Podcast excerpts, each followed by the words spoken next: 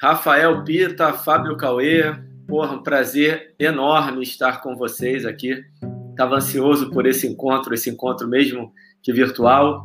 Alan Bastos falando daqui, é, na companhia de amigos queridos, para trazer mais um pouco do, do que acontece no mundo real quando a gente fala do combate à obesidade, essa doença que vem tomando conta né, do nosso país e do mundo. Cauê, suas palavras iniciais.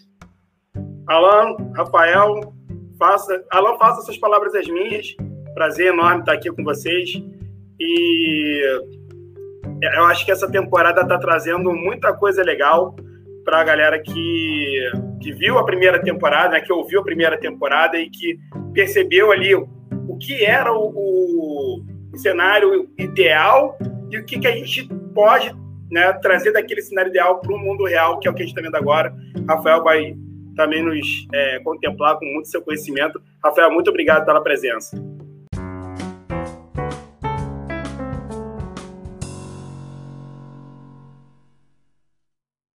É uma honra, é um grande prazer participar desse projeto, dessa resenha.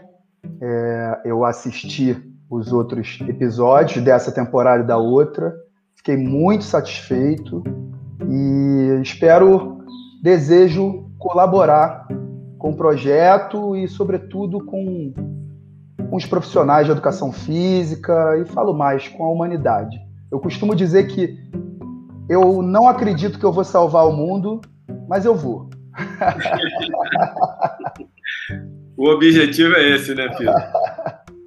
Fala, Pita, brigadaço por você estar tá, tá disponibilizando seu tempo aqui pra gente. E acho que vale a pena você começar se apresentando um pouquinho, falando um pouco mais de você para a galera da sua carreira, quem é o Pita.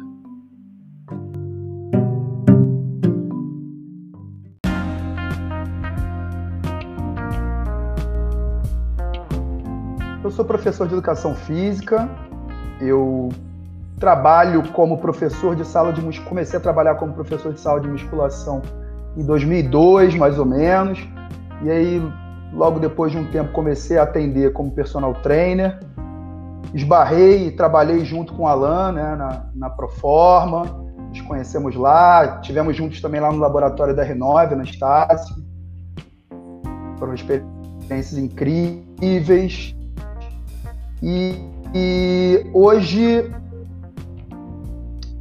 eu estou numa uma situação diferente. Há, alguns anos atrás, eu me tornei paciente de psicoterapia.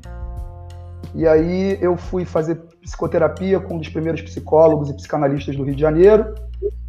E eu me apaixonei por aquilo. Eu, eu, eu senti que é, é, é, eu tinha uma relação muito maior do que apenas com o paciente.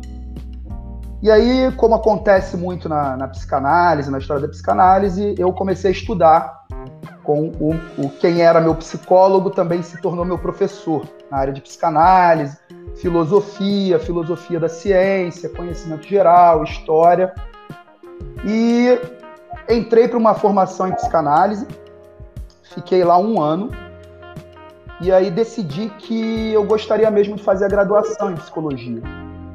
Porque o, o psicanalista ele não é um profissional de saúde. Aí eu não vou entrar aqui nisso, que isso é uma discussão tremenda. Mas é, eu, eu, é, é, o meu desejo é me tornar um profissional de saúde física e mental. Então fui fazer a graduação em psicologia, saí da formação em psicanálise e ali eu comecei a estudar com, com o Luiz César a técnica que ele desenvolveu após 30 anos de experiência clínica, uma técnica de comunicação verbal que eu vou falar sobre isso mais para frente aqui. E fica aí na, é, na, na, na, nossa prática de professor de educação física, eu digo que eu quando me perguntam o que, que você faz, eu prescrevo exercício para saúde física e mental.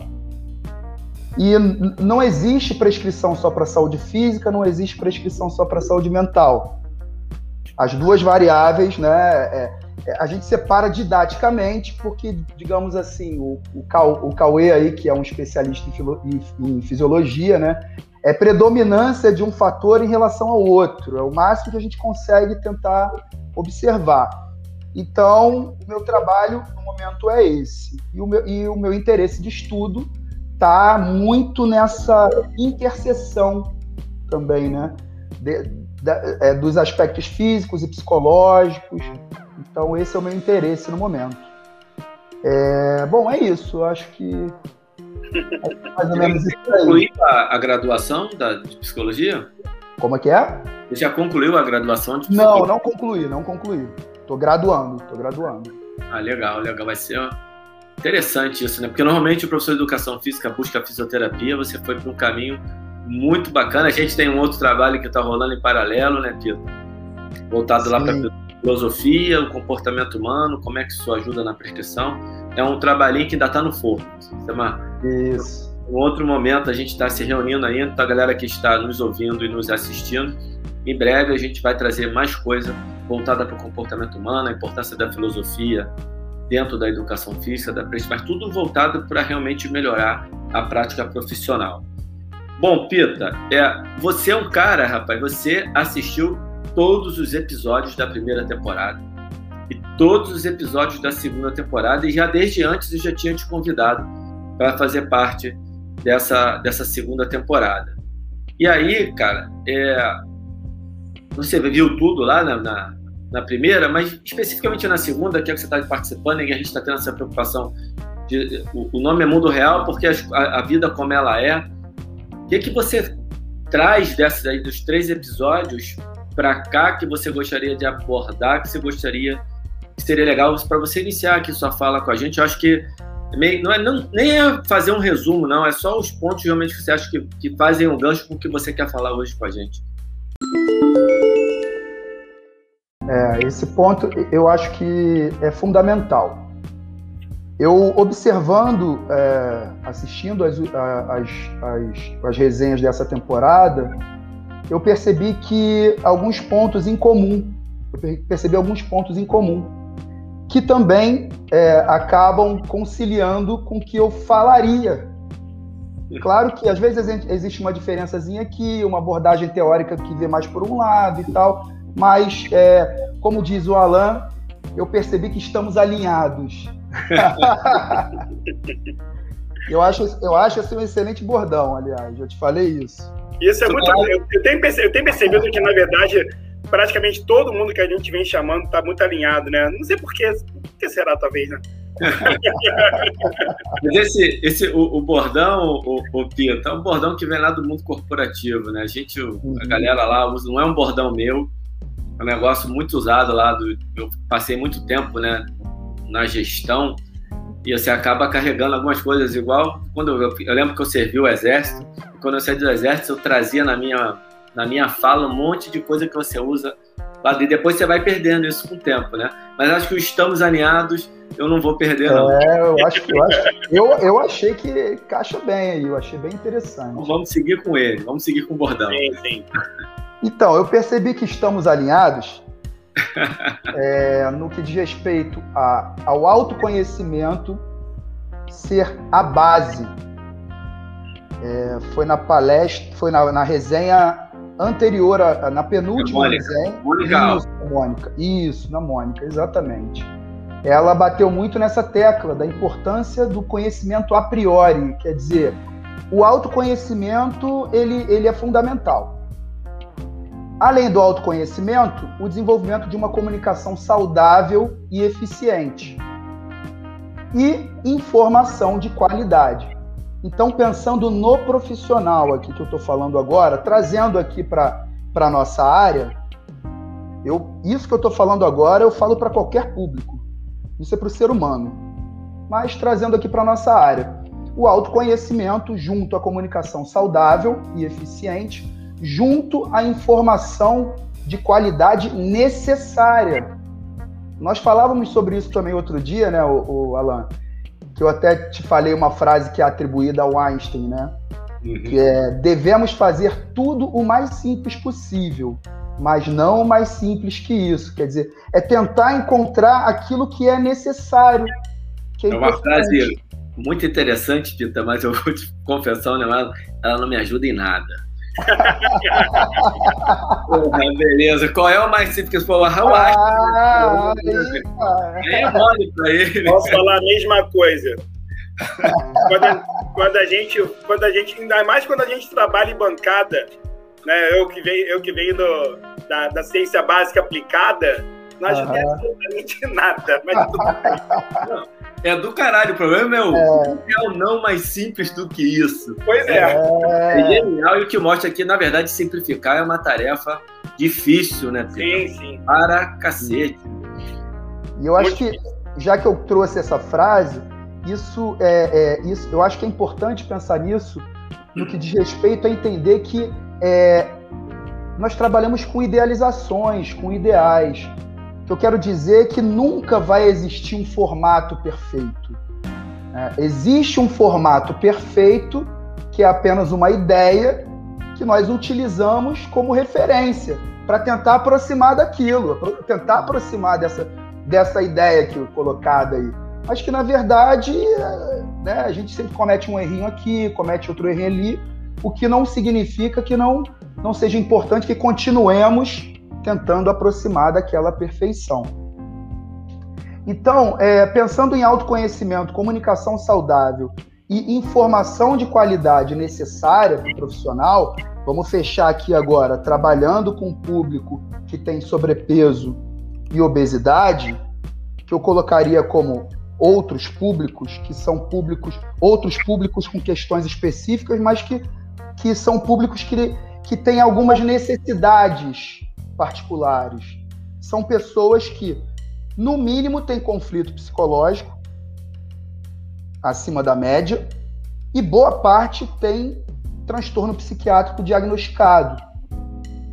Então, é, a necessidade é, é, é, é, relativa a essas questões que eu vou falar aqui hoje são maiores do que quando vai atender o carinha que quer aumentar o bíceps ou quer reduzir 5% de gordura. É, isso tem sido bastante falado aqui, eu assino embaixo. Então, é, esses fatores, quando bem desenvolvidos, eles acabam por é, desencadear, gerar empatia, capacidade de escuta, e a comunicação efetiva, a, a, a, utilização efetiva do conhecimento técnico, que é não falar mais do que precisa em relação à técnica, é, não ser pre, sem muito preciosismo. Qual, qual o principal objetivo quando eu estou com, com, com um aluno que tem obesidade ou sobrepeso?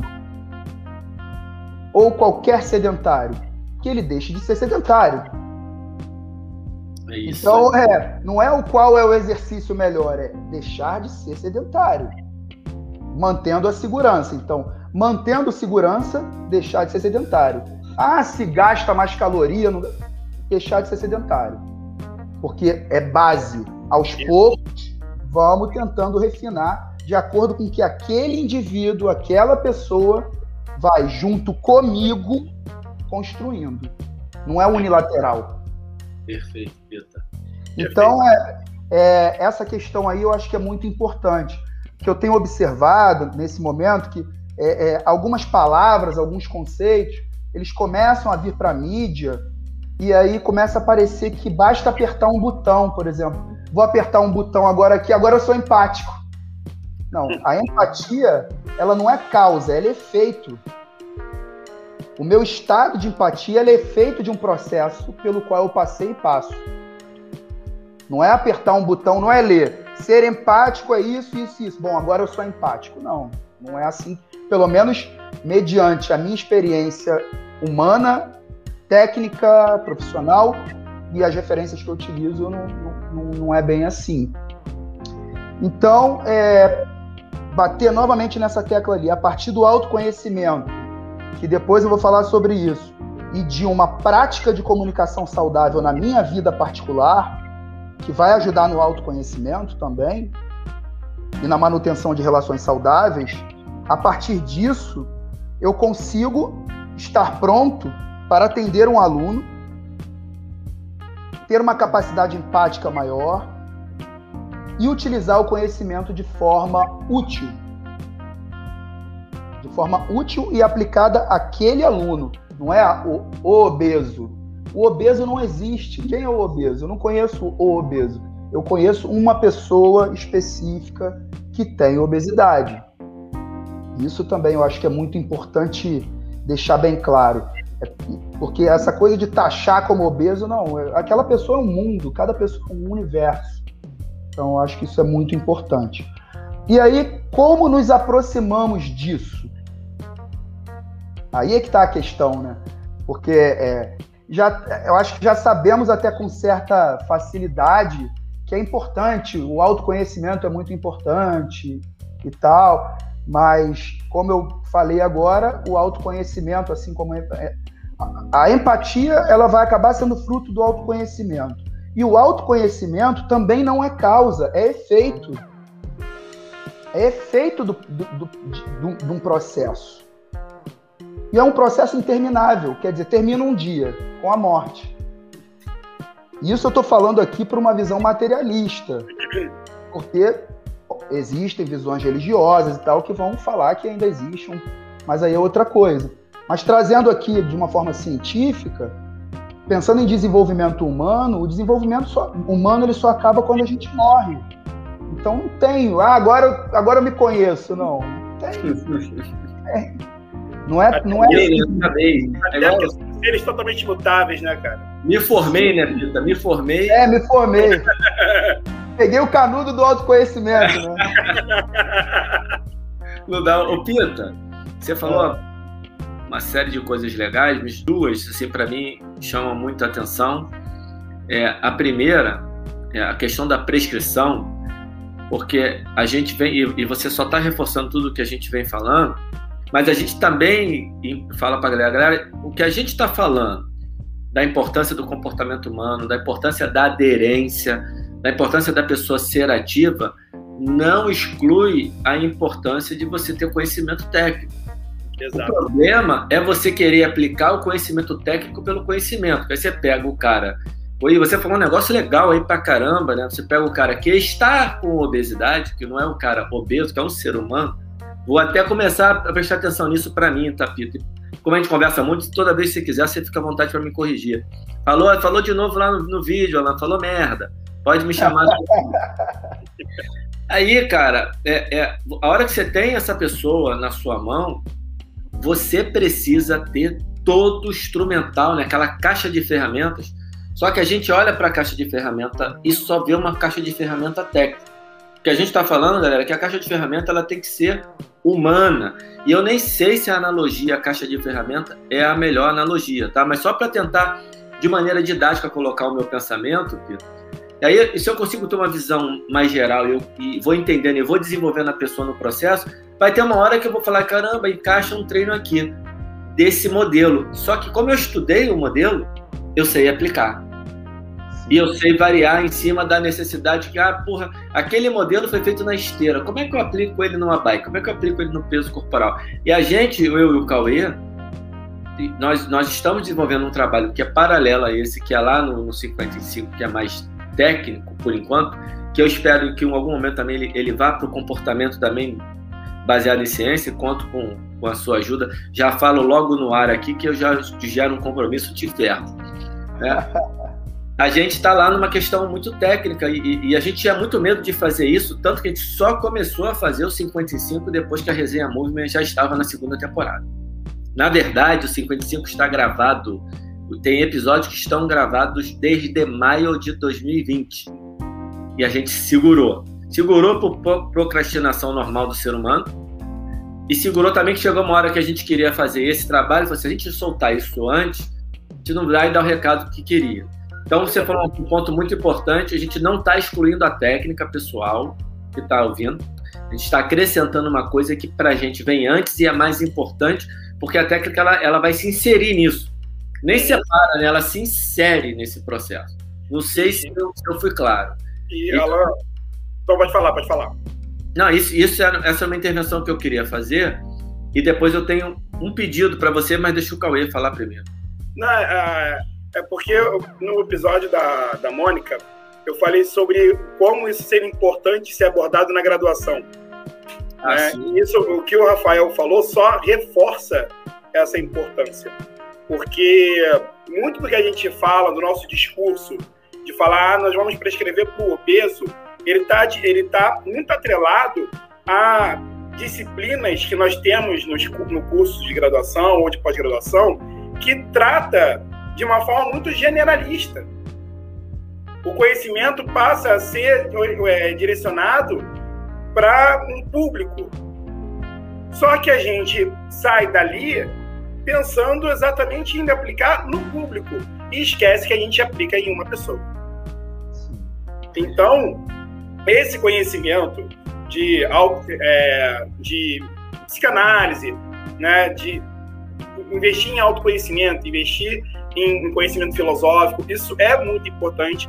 Isso eu sinto, eu senti falta na minha graduação. Acredito que na graduação de vocês também não tenha tido tanto, tanta é, discussão nesse nível, né? E não existe, e de fato não existe nenhuma graduação, uma discussão nesse nível. E deveria ter. Porque a gente teria profissionais muito melhores, que atenderiam muito melhor, né? E conseguiriam é, proporcionar muito mais aderência à prática de atividade física do que a gente consegue fazer hoje. É. Enquanto não tiver, nós vamos fazendo o trabalho. É isso aí. Vai fazer, mas a gente vai brigar para um dia ter. Até é. quando tiver, Alan. Até quando tiver, a gente vai continuar fazendo, então tá tudo ah, certo. Porque vira especialização. Assim como a gente faz a parte técnica, né? Exatamente. A gente faz, porque o cara, a pessoa tem que evoluir. Enfim, é, Pita, só antes de eu, de eu fazer o pedido que eu quero fazer a você, eu estou contando aqui a história do 55, que está gravado desde maio de 2020, mas na verdade a ideia é do início de 2019. Você vê como é que a gente, no dia a dia, a gente vai, vai deixando as coisas para trás. E a resenha Movement, cara, eu gravei a primeira resenha Movement com o Pedro em 2018 e ela nunca foi ao ar. A ideia do Resenha Movement é de 2000. Olha que absurdo, como a gente, o que, e aí a pandemia ajudou muito a mim e ao Pedro nesse sentido. Mas nós chegamos a gravar uma resenha, eu e ele, em 2018. Não lembro agora o mês. Mas eu tenho certeza que foi 2018. Perdemos esse vídeo, nunca foi ao ar. E acho, aí, às vezes, acho que tem coisas que são até boas, porque a gente teve o tempo de amadurecer, a ideia estava lá e ela já nasceu mais formatadinha. Também não pode esperar muito, que se espera muito, não nasce, né? Assim, aí, se você quiser falar um pouquinho sobre procrastinação depois, Pita, você pode falar. Mas o que eu ia te pedir é que você. Teve um feriado, feriado dia 20 de janeiro. Estou aqui em casa, comecei a conversar com o Pita, de repente veio um brotou aqui no meu WhatsApp uma sequência de áudios que dava uns 30 minutos, sem sacanagem, do Pita. Eu falei, porra, não é possível. Ainda bem que é tirado. Peguei meu uísque, abri o uísque, mandei até a foto para ele. Falei, agora eu vou escutar seu podcast. e aí eu escutei o podcast, eu tenho esse privilégio, porque é um aprendizado enorme. Escutei os 30 minutos de áudio, não mandou direto, não, foi tudo quebrado. Escutei os, os 30, respondi tudo, e no meio de tudo ele falou um negócio espetacular sobre a empatia. Eu queria que você falasse um pouquinho para gente, Pedro. Depois dessa pergunta toda que a gente fez aí no, no, teu, no teu, na tua resenha. Fala para gente um pouquinho. Sem bagunça não tem graça. então, é, o que eu, que eu observo muito é que ainda existe uma insistência de que é, empatia é não fazer com os outros aquilo que eu não gostaria que fizesse comigo. A Mônica falou sobre isso, né? Você lembrou a Mônica, né? Sobre não, não. Eu aprendi isso com a Mônica. É, sim, sim. E aí eu fui estudar um pouco mais o assunto, aqui o meu viés de estudar via Medline, PubMed, baixei uns artigos, li, já fiz uhum. posts sobre isso, mas você falou de uma maneira para mim espetacular. Eu queria que, que você. É, então. É, o, o, o conceito de empatia que eu utilizo, ele, ele vem principalmente de um psicanalista chamado Ferenczi. Ele foi o cara que, é, que trouxe para a psicanálise uma ideia do psicanalista, em vez é, é, é, de, de, de, tornar o psicanalista é, uma pessoa real ali naquele momento. E não o, psicana, o psicoterapeuta ali como o detentor do poder, não. Junto. É uma coisa mais intersubjetiva. Eu e você, estou aqui contigo, né? E, assim, é, ele diz que empatia é sentir com. Sentir com, ou seja, eu vou sentir junto com você. E ter tato. Então, isso ele estava falando para o psicanalista, que eu acho que se aplica para o profissional de educação física. Para qualquer profissional de saúde que está atendendo alguém, é sentir com e ter tato. Por quê? É impossível eu saber como aquela pessoa está se sentindo. É impossível, de fato. Por mais que nós sejamos humanos, já existe marcador bio, neurobiológico para empatia. Né? Então, ok, só que como o Cauê estava falando do obeso, quando a gente fala de marcador biológico de neurociência, é o cérebro. Então, é, por mais que existam as emoções básicas, que são comuns à, comuns à espécie e tal, mas existe a subjetividade. Eu tenho a minha história, os meus traumas, os meus momentos felizes. Então, e, e a maior parte do nosso processamento mental é inconsciente. Isso já não, já não precisa ser ler só mais na, na psicanálise. Depois que o Candel ganhou o prêmio Nobel de, de, de Fisiologia e, e, e, estudando memória, a gente já sabe que, que o, o, o, o, a nossa parte inconsciente da memória ela está operando a todo tempo. Nós fazemos compras influenciados por uma, por uma mensagem subliminar de milissegundos num filme. Tá passando um filme, passa uma mensagem ali de milissegundos que a gente não percebe conscientemente, mas compra mais. Quer dizer, mecanismos inconscientes. Então é, é muita coisa que ainda vai acontecer e é importante entender isso, que muito de mim é inconsciente, é muita, é, eu considero muita é, inocência achar que eu sei de tudo que está acontecendo conscientemente. Que eu sei de tudo que eu estou fazendo inconscientemente. E principalmente que eu tenho certeza do que o outro está pensando e está sentindo. Eu posso ter hipóteses. Hipóteses.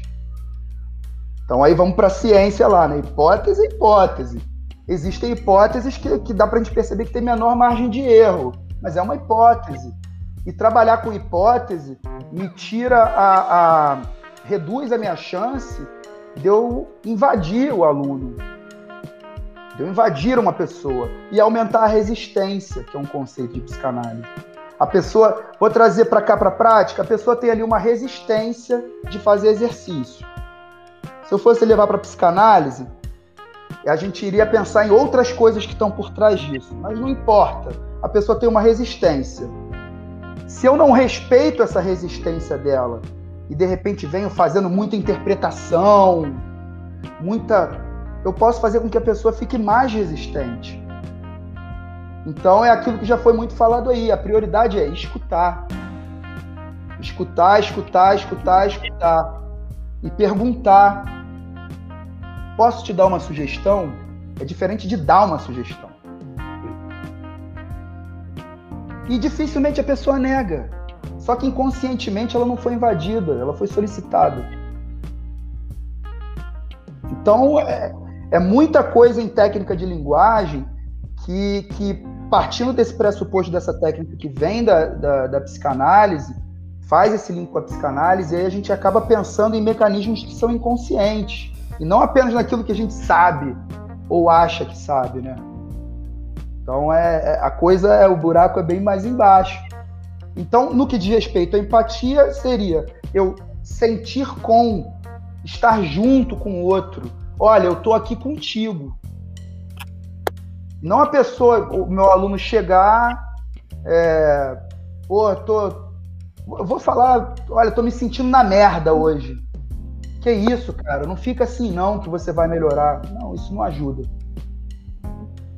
ele precisa ter um espaço para existir.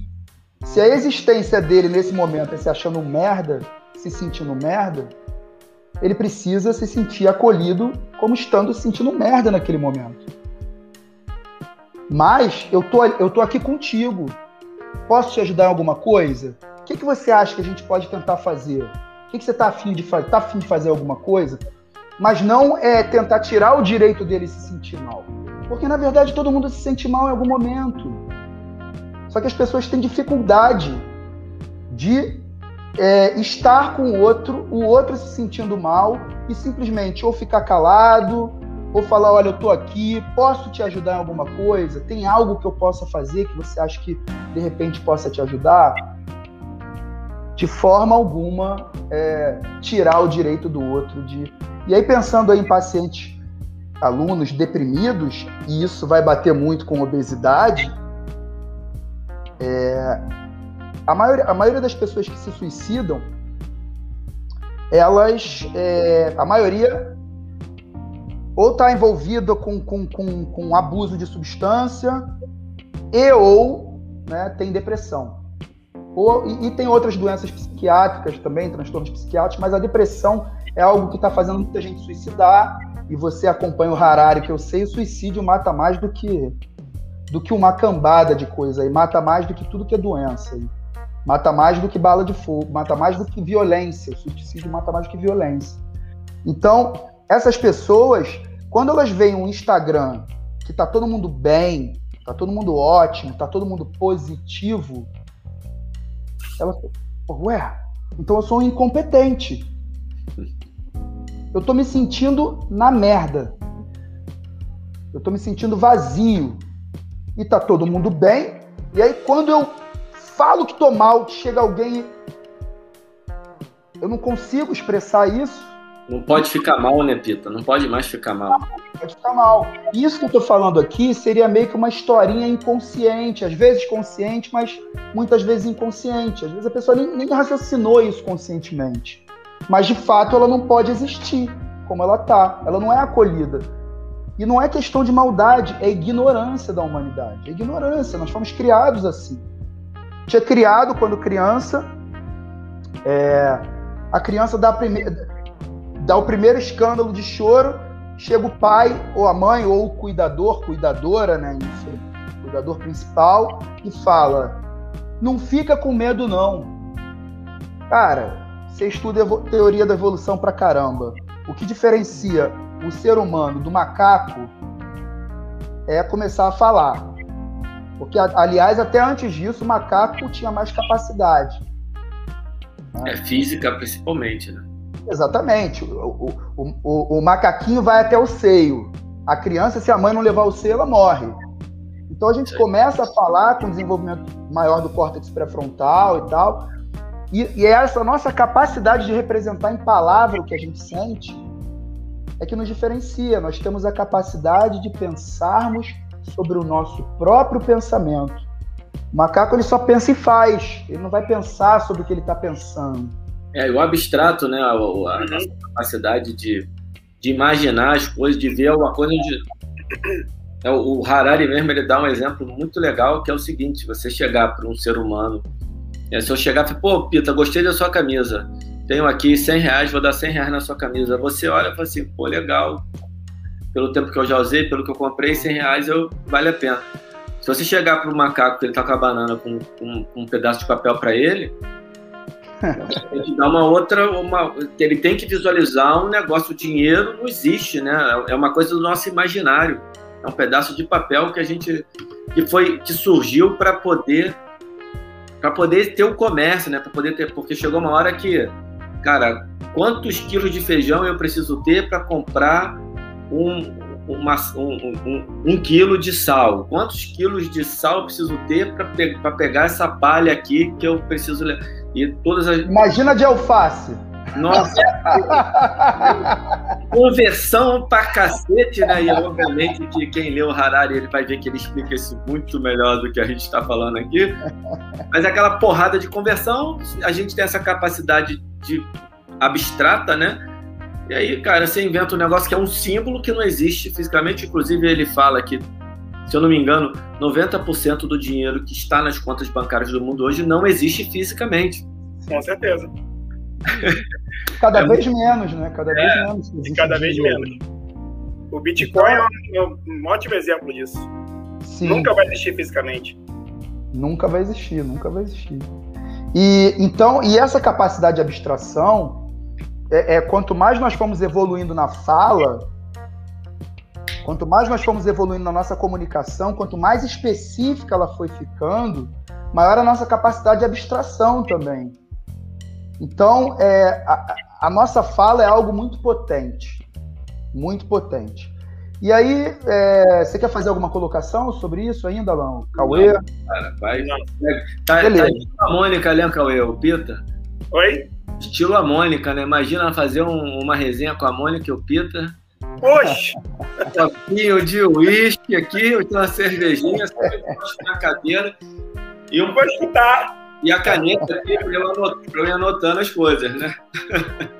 Então, assim, é, partindo até desse pressuposto evolutivo aí, né? É, o, o, o, no final do século XIX, o Breuer e o Freud, que eram dois neurologistas, naquele momento existia uma doença chamada histeria, que acometia principalmente mulheres. E os sintomas eram principalmente físicos: paralisia do braço, cegueira, perda de fala e muita é, como, é, é, muito, muito excesso emocional, tudo muito tempestade em copo d'água. E aí a, a medicina se dividia entre fingimento, é fingimento, ou fazer lobotomia. E aí você vai lá, tira um pedacinho do cérebro, sendo bem simples, vai lá, arranca um pedaço do cérebro, o sintoma passa e a pessoa vira um alface. Né? E no outro caso, tira, tira esse pessoal daqui, isso aqui, esse hospital não é lugar de, de gente que está fazendo teatro. E aí eles descobriram que quando colocavam esses pacientes no ambiente favorável para eles darem o mais detalhadamente possível palavras às emoções, estimular descrição e não explicação, então, não me interessa o porquê. Me interessa que você fale o que está sentindo. Eles percebiam que sintomas sumiam. Caramba. Essa é a base empírica da psicanálise que até hoje não foi refutada, porque existem estudos indexados também no PubMed. A psicanálise vem de uma outra epistemologia, mas existem estudos testando eficácia, né? estudos empíricos, né? Testa, pá, grupo controle e tal, e mostra que tem eficácia. Então não foi refutada a premissa. É... Então, a partir daí, depois o Freud começou, eles começaram, aí o Freud começou utilizando a hipnose como técnica para atingir essa estratégia, né? Quer dizer, a estratégia é criar uma forma da pessoa falar o máximo possível do que ela sente. E como fazer isso é a técnica que ele usava a hipnose. Só que começou a não dar muito certo por alguns motivos, e aí ele criou a associação livre. Associação livre é o quê? O paciente entrava, olha, aqui você está livre para falar o que quiser, não sou padre, não sou juiz, não sou policial, não estou preocupado com moral, bons costumes, pode falar o que você quiser. E aí a pessoa vai falando e as coisas vão, às vezes, se encaixando, associação, enfim, eu não vou entrar agora aqui nisso, mas aí assim ficou a técnica da psicanálise. Independente da escola, isso daí é básico, não varia, isso não varia, tá? E aí, esse psicólogo, que foi meu professor, ele, ele pensou, bom, se o Freud com Breuer descobriram que criar um ambiente para as pessoas falarem o que sentem cura sintoma neurótico, porque a histeria é um tipo de neurose. Eu não vou me aprofundar nisso, mas depois, eles estudando, eles verificavam que vários outros tipos de neurose se curavam do mesmo jeito. Quando cria o ambiente, a pessoa fala o que sente, o sintoma desaparece.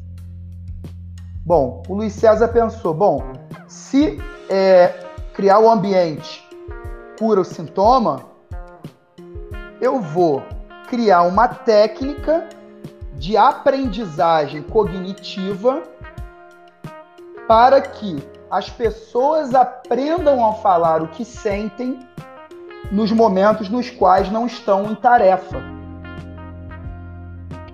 Então veja bem, se eu tô, é, pô, eu tô apresentando aqui, tô apresentando aqui para vocês é, é, é, essas questões relativas à psicanálise e agora entrando na técnica loganálise que eu vou começar a falar. Eu não estou aqui dizendo o que eu sinto, o que eu acho. Aqui é uma linguagem executiva. Ok? Então, na técnica loganálise, loganálise significa análise da palavra. Pita, ah. deixa eu só. que Você vai entrar na loganálise e tá. quem está ouvindo não está vendo, quem está assistindo está vendo que eu estou olhando para baixo, que eu já mexi aqui, que eu estou olhando as coisas que você mandou para mim. Uhum. Você mandou uma pauta e, cara, é impressionante que você está aqui, ó, está seguindo. Você falou que ia fazer um resumo rápido da psicanálise. É, aí só faltou você meio que inverter um pouco a ordem, né? como a psicanálise, como a base dela favorece o autoconhecimento, para chegar na neurose, no bloqueio verbal, sintoma e prejuízo no atendimento. Você já, você já abraçou isso, isso tudo, mas eu queria que você voltasse, antes de entrar na loganálise, hum. é, essa base científica e o favorecimento dá uma resumida. É, é, é, é pedir demais, assim? É, é. Vamos lá. Atrapalha é. muito.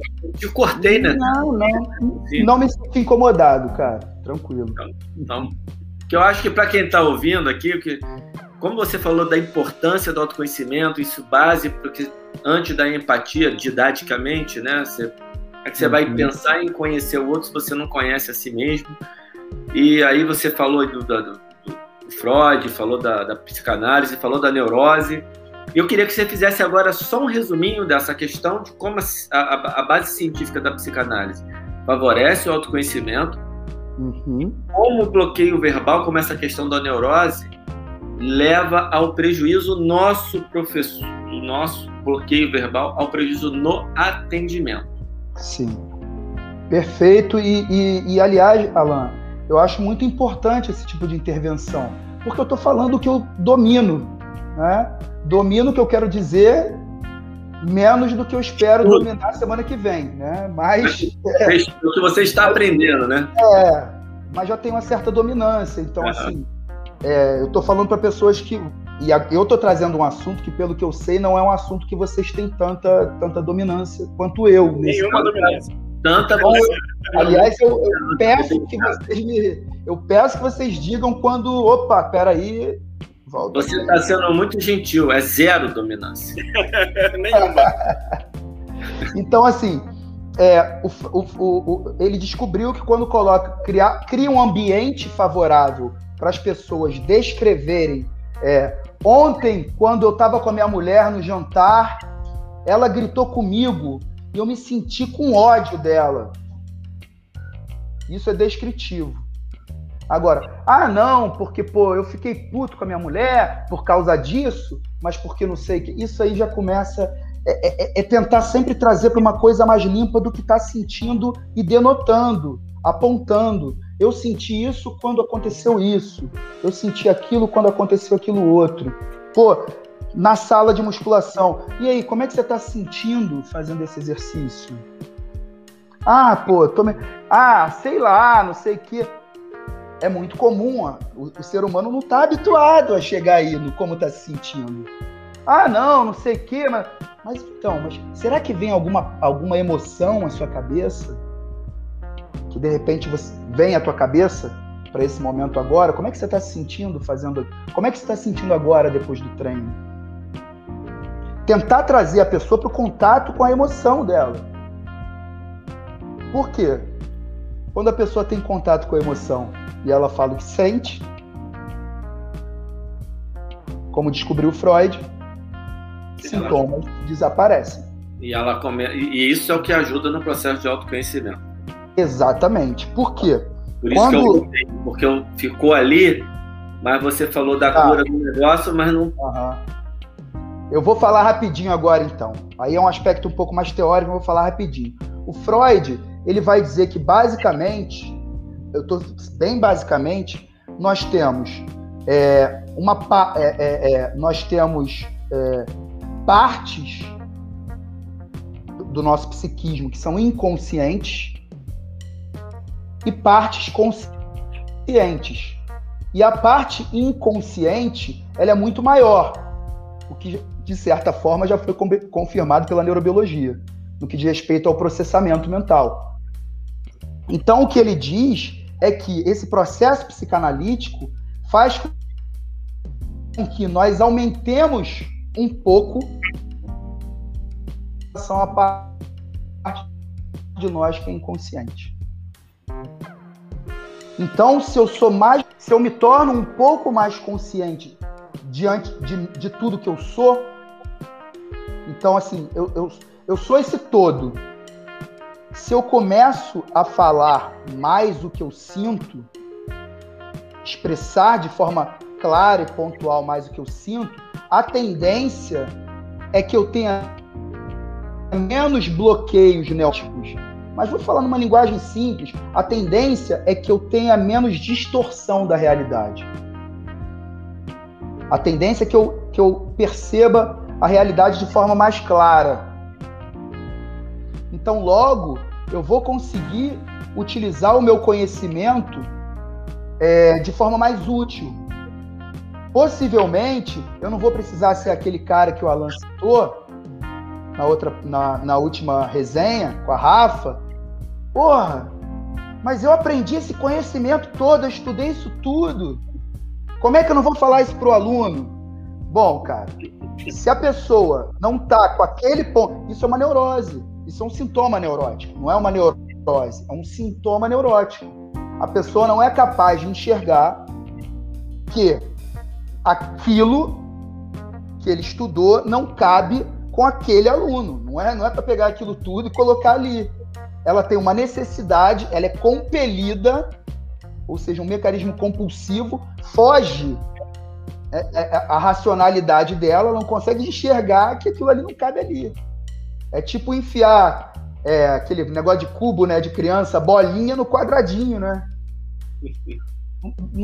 E isso, nenhum de nós está livre em alguma medida. Em alguma medida. Isso faz parte da humanidade. Todos nós temos, em alguma medida, sintomas neuróticos. A questão é ver o quão disfuncional isso está. Aí é patológico. O quão disfuncional isso está. Nesse caso, um professor vai atender e, e, e, pensa dessa forma, e pelo que você me falou aí, eu imagino que ele devia estar afetado. Com raiva ou alguma coisa do tipo. Quer dizer, porque ele não está usando aquilo. De repente, se ele estivesse fazendo análise e falasse análise com todas as palavras sem filtro, porque aí não é com Alain, porra, aquele desgraçado lá, mas fala. Aí de repente, quando vê, começa a atender o aluno, não precisa mais fazer aquilo. Então é mais ou menos por aí. É...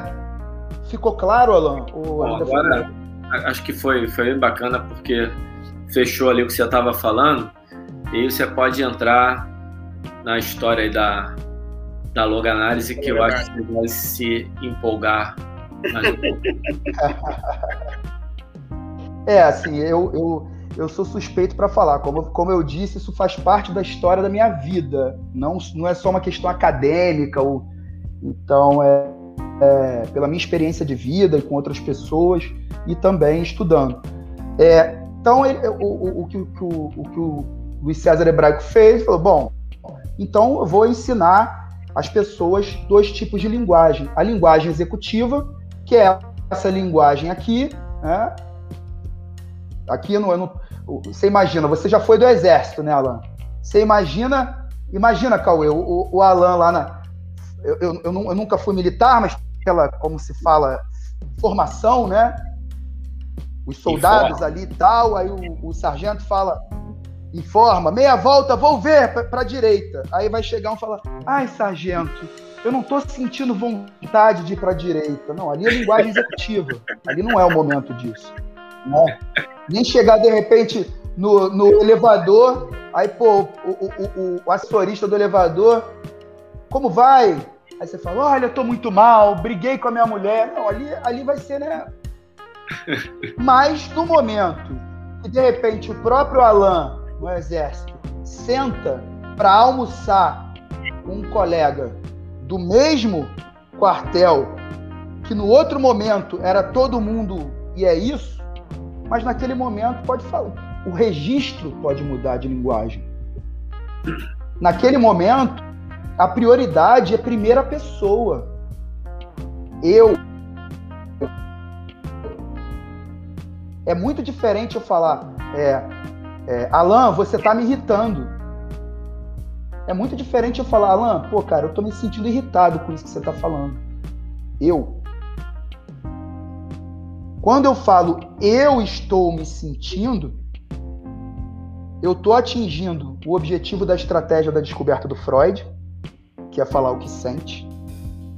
Então, é, isso é uma hipótese ainda que, enfim, mas já já já já estou conversando com já tô conversando com uma, com uma doutora colega colega nossa da educação física professora minha amiga Helena Moraes estava conversando com ela outro dia eu faço parte de um grupo de estudo com ela em corpo e emoção e ela, aí a gente estava conversando e, e, esses áudios que eu mandei para você ela, ela já já tomou alguns já né já, já.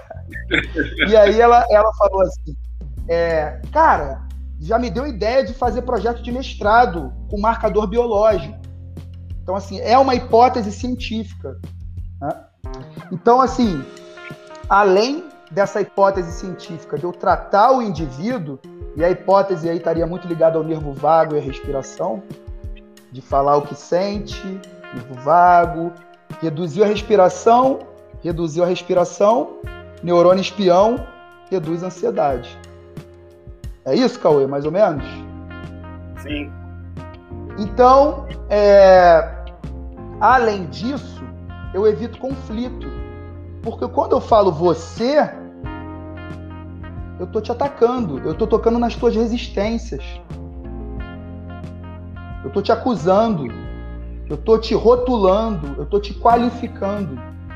Agora, por mais dura que seja, duro que seja o meu a minha emoção e o meu sentimento, isso é uma coisa que eu acho que está na hora da humanidade também começar a, a ficar com um pouco menos de mimimi, porque todo mundo sente raiva, todo mundo sente ódio em algum momento, mesmo que não tenha percebido conscientemente, e às vezes não tem contato com a emoção, e aí gera sintoma que não sabe nem de onde veio, porque só pode sentir coisa boa. Eu posso sentir um sentimento desagradável o que não significa que eu tenha que agir com agressividade. Eu posso só sentir e falar, claro, no momento propício, para a pessoa propícia, não necessariamente para o meu aluno, né? Vou falar com um colega depois, porra, cara, entendi esse cara aí, meu irmão, vou me sentir muito irritado. Meu irmão, tu já, já larga aquilo ali, quando for dar aula de novo, já foi. Já foi. Agora, se você não falou aquilo, você não, não falou, é, exatamente, é o desabafo, cara. É desabafo. E olha a palavra, desabafar. Olha como tem a ver com ar, respiração, que está ligada à hipótese científica que eu quero vir a estudar. Né? Essa questão da, da, da influência que essa fala pode ter na respiração. Então, a, a, a, a base da técnica é essa. Nos momentos nos quais eu não estou em tarefa, eu tentar trazer para a primeira pessoa, falar o que eu estou sentindo. E outra, é aprender também a defender o meu direito de falar o que eu sinto. Porque como a cultura, o grosso, a maioria, está habituada apenas a utilizar a linguagem executiva, até mesmo, é, enfim, é, na cama com a mulher ou com o marido, ou, enfim, é, é, é, é, tomando um chopp, o pessoal tá o tempo inteiro dizendo que o outro tem que fazer e sentir. Senta na mesa de bar, eu falo para você o que você tem que fazer e você fala para mim o que eu tenho que fazer. Olha que papo, o que, que é isso, cara? Quando eu poderia estar dizendo, olha, pô, cara, eu tô me sentindo assim e tal, não sei o quê, você falou, pô, cara, é mesmo, pô, caraca, hein, pô, pô, cara, tu me falou isso, eu lembrei de uma situação minha, pô, cara, tu falou isso, cara, pior que, olha, eu me senti parecido quando assim a gente vai trocando a humanidade, cara. E a, e a empatia vai se desenvolvendo. A empatia é vai se desenvolvendo. sentir com, né? Sentir. Você começa a sentir com o outro. Exatamente. E entender muitas vezes que o cara de repente vai te contar uma história parecida. Tu vai ver cacete, cara. Porra, bicho, quando, quando aconteceu isso comigo, eu me senti feliz. Tá vendo? Você tá puto com isso aí que você tá me falando? Outro dia aconteceu um negócio parecido comigo e eu fiquei contente. Então, é, é, é, eu acho que, que essa técnica ela favorece mais essa troca humana, favorece o respeito, porque quando eu digo Pô, cara, eu tô me sentindo muito puto contigo agora, meu irmão. Isso é duro. Eu não acho que eu tô te respeitando, tô dizendo o que eu tô sentindo. É só o que eu tô sentindo. É só a minha verdade, o que eu tô sentindo. Eu não tô dizendo que você é alguma coisa. E até para fazer elogio. Eu quero entrar, até entrar nesses pontos aqui, que são algumas dicas práticas, que eu acho muito interessantes, que são vícios que alguns o Luiz César observou, e aí, quer dizer, teoria. Ah, fala. Então, antes, antes de você entrar nesses pontos aí, que eu acho que é, que é a mesma conclusão, eu tô, eu tô abismado, porque eu estava aqui de novo olhando a, a, conversa que a gente teve, né, os pontos que a gente queria abordar. Você já passou, você conseguiu passar por todos eles, que eu estava com medo que você não passasse. E você falou um negócio aí, só para dar um, um depoimento. Como eu trabalhei muito no mundo corporativo e eu trabalhei com gestão, tinha sempre uma equipe muito grande para liderar, na hora de dar o feedback, e, e eu acabei aprendendo uma coisa, ia na porrada, que toda vez que alguém me pedia, falava assim, Alan, pouco, você tem aquela cadeia, né? E você tem a pessoa que está sendo preparada para te substituir. E eu lembro especificamente de um rapaz, que é o, que é o Rodrigo Monteiro, me, me contando que, que hoje é quem me substitui na Bodytech, no que eu trabalhava lá, que era a gerência de equipamentos ele me falava de feedback. E uma das coisas que eu falei para ele é assim: toma cuidado sempre quando você for falar com alguém, para você colocar na sua pessoa. Eu me senti assim quando você fez isso. Eu me senti assado. Eu, a minha percepção é que você não estava muito bem. A minha percepção, você, você tirou da pessoa e você está explicando isso aí agora do ponto de vista psicológicas. Né? Como a gente no dia a dia acaba absorvendo algumas coisas, porque a gente simplesmente percebe, mesmo sem a técnica, né, o, Pito?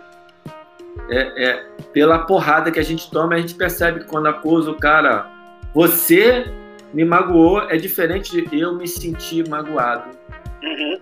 quando aconteceu aquilo. Então, obrigado por essa, por essa explicação.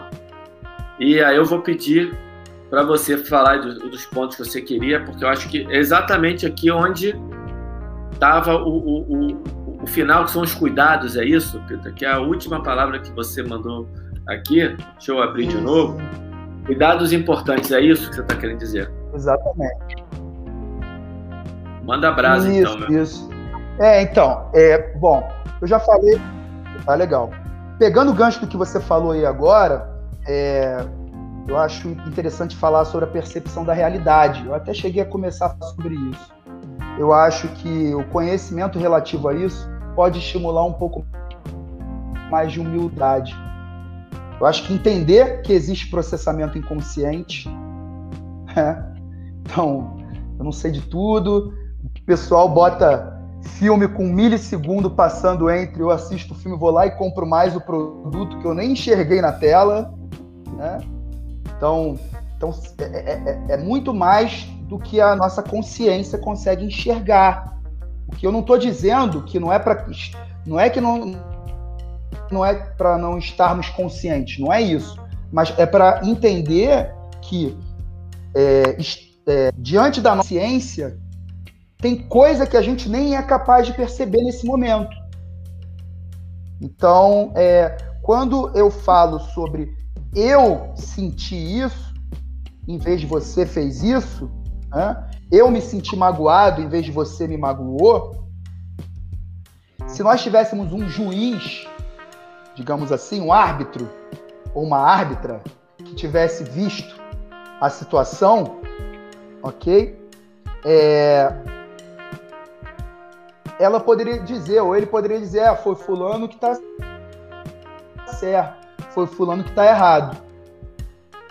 E pode acontecer desse árbitro imaginário ali dizer que eu tô errado e eu jurar que eu estava certo. Agora, quando eu falo que foi o que eu senti, é o que eu senti. Eu não estou dizendo que é, que não é, que é verdade, que é mentira. É o que eu senti. Então é a verdade em relação a, a minhas emoções e sentimentos. Que, aliás, eu acho que é a única verdade absoluta que existe. É o que eu sinto agora. Daqui a um segundo já é outra coisa. A minha verdade é o que eu sinto agora. Isso. E ninguém pode contestar, porque só, só eu sinto isso. Né? A gente estava falando do lance da empatia, né? Não tem como o outro saber o que eu estou sentindo. Pode imaginar, pode aproximar, mas não tem, né? É, então, essa percepção da realidade, como eu falei antes, sempre é distorcida em algum grau. O Kant fala isso. Você tem lá um número, né, vou, vou, um objeto concreto qualquer, você tem um objeto concreto. Ô, Pita, Pita, deixa eu te Oi? interromper rapidinho, porque a gente não está na mesa de bar, a gente está numa mesa de café, a gente está na resenha. E resenha, de vez em quando, um amigo precisa levantar e ir embora. Hoje é o ah, caso do, hoje é o caso do Cauê, ele vai ter que sabendo, largar. Vai ter que largar a conversa em, em dois minutos, né, Cauê? Sim, tá, sim. beleza. Então eu vou fechar, vou fechar só com, com, com, algum, com alguns pontos rápidos aqui. Mas aí, o Campita, ele se despede, sai e você termina aqui. A gente. Não, já, vou, já vou fazer o seguinte, então. Aproveitar que o Alan interrompeu, vou agradecer novamente, Rafael. Cara, fantástico a gente tem, realmente tem que se encontrar numa mesa de bar, tomar uma cerveja e conversar sobre isso, porque, cara, fantástico. E só tenho que agradecer pelo seu tempo, pela sua disponibilidade, pelo seu conhecimento, né? Disponibilizar o seu conhecimento aqui pra gente. Eu tenho certeza que se a gente conseguir captar esse conhecimento que você está dando pra gente e colocar ele em prol, né, é, especificamente da pessoa que tem obesidade, eu estou me corrigindo quando eu falo do obeso, né? Eu sempre falo obeso, obeso. Da pessoa que tem obesidade, a gente vai sempre, a gente vai conseguir efetivamente resultados muito bons, porque a gente vai conseguir atingir a alma humana desse cara. Perfeito. Que é o que a gente precisa de fato. Então, muito obrigado, galera. Cauê, Cauê, a gente tem que se policiar agora, né? Que o Pita deu. Deu uma cutucada. Não, mas é isso, né? A gente erra, né? E, é isso aí. E vai errar ainda, né, Pita? Porque tá tão, a gente está tão acostumado a falar essa linguagem, obeso, obeso, obeso. É isso aí. Vai ser complicado. Olha, corrigir.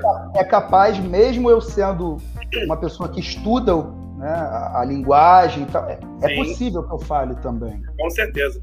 Galera. Cauê, abraço. Obrigado também, Cauê. Foi um Tamo prazer. Junto. Então, Aí, Alan. Manda é, abraço estava dizendo, é, então, é, a percepção, da, nós temos um objeto concreto, ok? Se nós colocarmos um, um, um, o ser humano, o cachorro e o carrapato, o ser, todos são seres cognoscentes, né? Que tem cognição, tem, tem capacidade de perceber, é, variando sentidos. Então, o ser humano vai ter, vão ter os, os, os, os, os cinco sentidos, não é isso? Uhum. Visão, audição e tal. É, por exemplo, pegando a visão, o ser humano ele, ele, ele, ele vê com cores, em cores. O cachorro, para um mesmo objeto, ele vai perceber diferente. Ele vai ver em preto e branco. O carrapato do cachorro é só tato e térmico. Então ele vê se tem pelo. Não tem pelo, tá quentinho, fura para chupar sangue. Aquela é a percepção de mundo dele. Diante de um mesmo objeto. Por que nós, já que existem esses outros animais, por que nós, humanos, arrogantes, achamos que per percebemos a realidade por completo, na sua completude? Não percebemos. Tanto é que o morcego enxerga o infravermelho. Ele enxerga no escuro, nós não enxergamos. Então o cachorro tem audição mais, mais apurada. Então nós, nós não temos uma percepção completa. E aí quando você vai para o indivíduo, indo para aquela questão que o Cauê abordou sobre obesidade, né? Então quer dizer que você também está falando muito, não é um indivíduo obeso, existe uma pessoa ali além dessa percepção que é comum à espécie humana em situação saudável, pessoas que enxergam bem, escutam bem e tal, as emoções e as experiências, elas influenciam na percepção da realidade. E se eu estou numa situação que eu estou muito estressado, e aí trazendo lá para o Freud, eu estou em contato com uma situação que me coloca, eu estou numa situação que me coloca em contato com uma neurose minha, a minha percepção vai ficar muito mais distorcida do que a média humana. Então, de repente, eu vou estar com um aluno e de repente toca numa questão minha, eu começo a projetar excessivamente nele as minhas questões. E aí é a questão do autoconhecimento.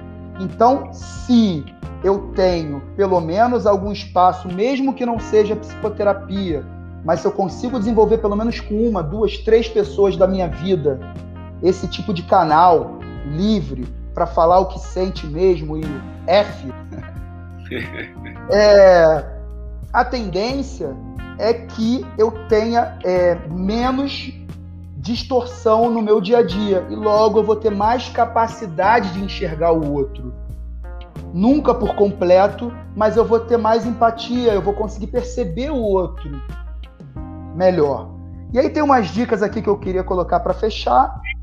Por exemplo, tem que a, utilizar essa expressão tem que, isso é muito complicado. E a gente está viciado nisso. Nós estamos viciados nisso. Por exemplo, eu tenho que ir para Paris. Cacete, cara. Você tem que ir para Paris ou você gostaria de ir a Paris? Ou você adoraria ir a Paris? Ou você de deseja ir a Paris? Estou com vontade de ir a Paris. Meu sonho é ir a Paris. Eu tenho que ir a Paris. Estou te dando um exemplo assim para jogar logo no radical. Uhum. Então, quer dizer, é, a gente tira o desejo e coloca obrigação. É o que eu estou te dizendo. No momento que a linguagem poderia ser de reparação, e na técnica ele coloca esse nome de reparação na loganálise, porque, segundo a teoria que ele elaborou, a, a hipótese que ele elaborou, é como se fosse uma manutenção da nossa mente. Uma máquina. É a manutenção da máquina, que fica operando de forma executiva o dia inteiro, trabalho, casa, vai, e, e estuda e tal, tal, tal, e não tem a manutenção.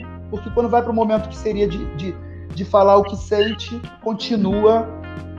Eu tenho que ir para. Aí senta na mesa do bar, pô, cara, eu tenho que ir para Paris. Outro fala, porra, cara, tu não foi? Não acredito que tu não foi, tu tinha que ter ido. o reforço da cagada, né? Então, é, é, a ideia que eu estou trazendo é da gente tentar colocar mais afeto, e esse tem que, ok, desde que ele seja precedido, pelo menos na minha cabeça, no meu coração de emoção. Ah, eu tenho que acordar cedo amanhã. Bom, eu tenho, acorda, eu tenho que acordar cedo porque eu quero ganhar dinheiro e eu preciso trabalhar. Então tem um desejo ali. Eu não sou uma máquina. Eu desejei aquilo, eu fiz uma escolha, um desejo. O computador não faz isso. O algoritmo não faz isso também não. Dizem que faz, mas não é, não é a mesma coisa. Né? Nós vamos ganhar isso daí, vamos ganhar. Então esse tem que é perigoso com o aluno, por exemplo, pô, é, é, não, olha só, para você emagrecer você tem que fazer isso daqui. Olha, é, os estudos mostram que na média, quando o ser humano está acima do peso, é importante é, gastar mais caloria do que consumir. Eu já não estou falando para ele, eu estou falando o que a ciência diz em relação à média do ser humano. Isso eu acho muito importante também quando a gente vai usar ciência para o aluno. Porque não é ele, é a média, é a estatística. Claro que esse dado é valioso, mas como o Cauê estava dizendo, né, ele é uma pessoa que tem obesidade. E no estudo é avaliada a obesidade, não ele. Então, eu, eu, eu, eu trazer como dados, da forma, claro, quando for cabível, né? Então, pô, professor, o que, que eu faço e tal? Olha, os estudos mostram isso, isso e isso. Ponto. Não é entrar em detalhe. Mas e aí? é, a gente pode tentar aproximar disso, que é um ideal, e eu falo isso para os meus alunos, até para não gerar frustração desnecessária. Olha só, isso é um ideal que eu estou te passando. Gastar. Vamos ver. A ideia é a gente tentar aproximar disso. Como? Construindo juntos. Vamos ver como você, junto com, com essa ideia científica, como a gente consegue aproximar disso daí. E a gente sabe, né, Alan? Pô, é, é, essa guerrinha de Instagram aí, que é, é, melhor hit, é melhor não sei quem, sabe que não é isso, né? Sabe que não é, é isso. E assim, não quero aqui ficar levantando polêmica, mas isso é uma coisa que me irrita muito, eu gostaria de deixar aqui. É, então, é, é, é com tipo e tal, e, e, e é pós-doc, é não sei o quê. Quando a gente vê que não é assim, e mesmo se tivesse resultado mostrando que o hit é superior, e daí? Mas o principal não é tirar do sedentarismo? Quer dizer, então, pô, cara. É, então vamos... Se fosse, né, Pita? Eu também não quero entrar nessa, nessa não. Inclusive, o, o meu segundo episódio do 55, eu estou falando exatamente de um artigo que, que compara o HIT como contínuo, que é muito referenciado e que você vai analisar o artigo e não é isso. Uhum. Mas independente disso, mesmo que fosse, mesmo que tenha né? Você, tem, você tem trabalho mostrando de efeito de emagrecimento com alta intensidade, com baixa intensidade, com intensidade moderada, com tudo, porque no final é o conjunto de fatores que faz você conseguir obter o sucesso no processo de emagrecimento. Mas é, é, é eu não quero entrar nessa não. seara aqui, porque a gente já está com uma hora e onze. Sim, sim, sim. A gente não sai daqui.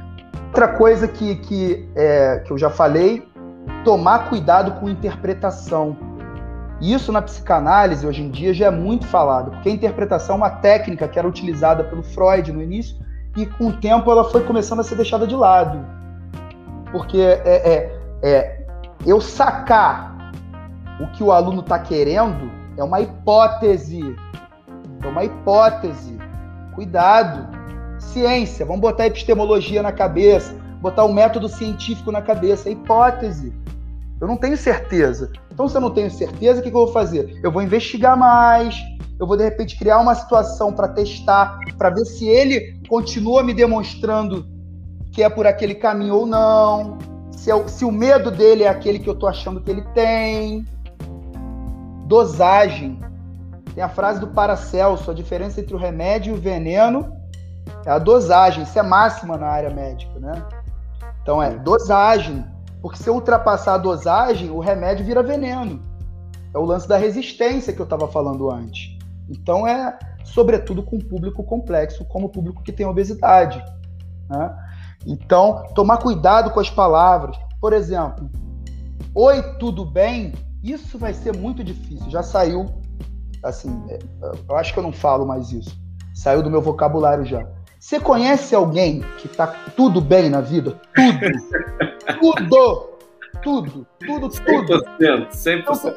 Eu, eu penso eu que na nossa língua isso também já é uma é um medo de não estar tá tudo bem, que isso foi entrando e tal, a gente sei lá. Virou. Tudo bem. Virou, Virou é. Só que tem, tem relato de paciente psiquiatra do, do, do psicólogo chegar, oi, tudo bem? Tudo bem! Tu acha que tá tudo bem o quê? Porque, então, assim, você acha que tá tudo bem com uma pessoa que tem obesidade? Tu tá um como vai? E aí, como vai? Porque pode parecer besteira, mas são pequenos ruídos na comunicação, que de repente com uma determinada pessoa que acabou de, cara, sei lá, ela acabou de sair de casa e se sentir muito mal, muito mal. E ela estava querendo chegar ali, de repente ver se falava que tá mal, tudo bem. Então, assim, é só um toque, isso daí, né? E outra coisa, eu é quem agradeço também. O teu aluno tá sentindo muita gratidão, sentindo uma puta gratidão, cara. Aí vem, ai, Alan, muito obrigado. Aí você vai e fala, que isso? Eu é quem agradeço. Eu tô tirando o direito dele agradecer e tô dizendo quem agradece aqui sou eu. Quando eu poderia falar, ah, porque o ser humano também muitas vezes tem dificuldade de receber a gratidão do próximo, o reconhecimento.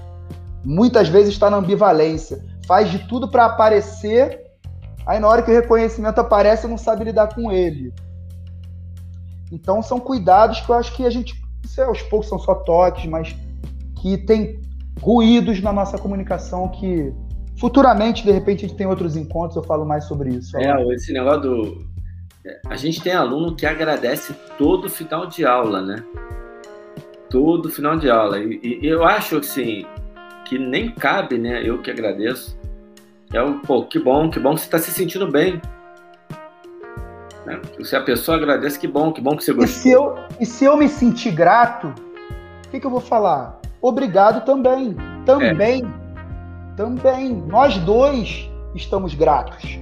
Estamos nos sentindo gratos. É, obrigado, gostei muito da aula. Também gostei muito da aula, que bom. É, é. Pô, excelente, é excelente ponto. Simples, né, Pedro? Bem simples o que você está falando. Bem bacana. Eu acho que de, de, fácil aplicação. Fácil não. Difícil, né? Porque você tem simples. que mudar. Mas de clara aplicação. É simples aplicar. Eu sempre falo que simples não é sinônimo de fácil. Sim. É simples. Tô gostando de ver ela. sem filosofia, sem porra nenhuma. Eu, vou, eu já comecei a estudar um pouquinho desse negócio que vocês estudam, de leve eu vou lendo ali aqui, uhum. na minha, comendo pela beirada dos pratos. Alan, Mas, só para só fechar uma informação, te interrompi? Não, de jeito nenhum. Então, é, essa técnica que eu descrevi, como eu falei, é um aprendizado cognitivo. Então, voltando lá, a memória se consolida né, no aprendizado. Então, eu preciso repetir, repetir, repetir. Então, no início, é, quando eu comecei a aprender essa técnica, e ela se aprende, né? É, o, o, o, Luiz César faleceu já, o meu falecido mestre, eu, no momento, estou segurando o bastão. Então, assim, é, a ideia é sempre começar de baixo para cima. Tudo isso que eu te falei agora é para qualquer pessoa. Claro que a gente aqui direcionou para o nosso público.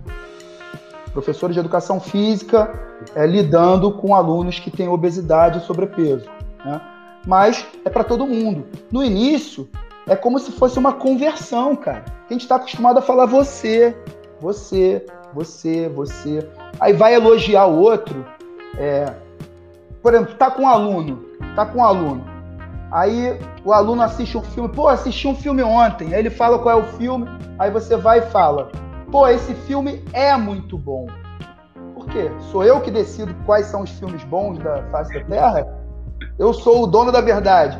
Ou eu digo, pô, eu adorei esse filme. Eu também gostei desse filme. Isso deixa o ambiente mas isso é, é, muito singelo, mas deixa o ambiente mais aí, É, esse aí é foda, porque a gente faz toda hora. Porque Cara, começa a ter mais afeto no ambiente. Esse livro é muito bom, esse artigo é muito bom, essa série é muito boa. Que é realmente diferente de. Eu gostei muito, eu achei interessante, me pareceu, enfim. É, é, é são, são pequenas coisas, Pita. Acho que depois você podia fazer uma pequena cartilha simples de troque isso por isso, troque isso por isso. Tem uma dessa para dor que é muito legal, que o Marcos Russo me apresentou uma vez. É, alguma coisa simples nesse sentido talvez fosse legal. Uhum. É, de linguagem. Depois a gente conversa mais sobre isso. Eu queria que você claro. desse um fechamento para a gente aqui. Legal. já te agradecendo por ter se disponibilizado, tá, tá aqui participando desse projeto ousado nosso, que é falar de tanta coisa dentro da obesidade. Alan, estão é... me faltando palavras agora para descrever, mas eu me senti muito feliz com o teu contato. Primeiramente, é, eu fiquei muito feliz com a aproximação que nós tivemos na pandemia, antes mesmo de rolar o papo de ter o projeto ou não. É, exatamente. Fiquei muito feliz. É, falei até isso pro pessoal lá que é, eu não faço, que eu não, eu não costumo fazer o que eu não tenho vontade, a não ser que eu vá desrespeitar os outros. Aí é outra coisa. E nesse sentido aqui, é, eu, eu tô aqui com muito tesão de estar tá aqui, cara. Muito tesão de estar tá aqui, muito, muita vontade de estar tá participando desse grupo de. A gente está no filosofia lá e tal. E é, uma questão muito importante é porque eu acredito em você. Então, por ter acreditado em você, eu acreditei no projeto, acreditei no Cauê, acreditei no pessoal, e eu acho que se as pessoas melhorarem a forma de comunicar, a tendência é que certas nuvens e certas barreiras que existem, que são barreiras pura e simplesmente construídas por má comunicação, neurose, quando isso cai, eu acho que dá para perceber que é, a, existe algum tipo de afinidade com a maioria das pessoas. É uma ou outra que, ah, cara, esse cara não dá. É uma ou outra que não tem nada de afinidade. Mas para isso é importante que as pessoas se comuniquem de uma forma mais saudável, mais respeitosa, né? E é isso. É isso que eu queria dizer e convidar a, a, todo mundo acompanhar lá meu Instagram, onde eu faço um trabalho relacionado a exercício físico, saúde física e mental, psicologia também, filosofia. E lá no meu Instagram tem o link da revista chamada Vênus Digital. Eu sou colunista dessa revista. É uma revista que que o enfoque principal é o amor. Então, é, clicando no link que está lá na biografia do meu Instagram, já entra direto na minha coluna, tem acesso aos textos que eu escrevi que tem o amor relacionado, mas não é só amor e tal, né? É, são dilemas do nosso dia a dia. Falo muito de comunicação e filosofia, falo muito disso que a gente estava falando aqui. E é, quem quiser falar comigo pelo Instagram lá, mandar mensagem, estou à disposição, é um grande prazer. Maravilha, Pita. Te agradecer demais mais uma vez. Você falou já da nossa aproximação durante a pandemia, depois de, sei lá, 15 anos, né, lá de Laboratório de Fisiologia do Exercício e Proforma. É, e a gente está nos bastidores fazendo muita coisa, Pita, que vai surgir ainda, para tentar contribuir um pouquinho com a nossa profissão. Obrigado por sua generosidade, estar tá aqui né, dispondo seu tempo, falando tanta coisa legal para o pessoal. Tomara, né, espero que a galera tenha aproveitado bastante e que a gente continue nesse processo produtivo e que ele realmente contribua para melhorar nossa profissão. Pita, muito obrigado por você estar junto com a gente nesse projeto. Obrigado também, Alan.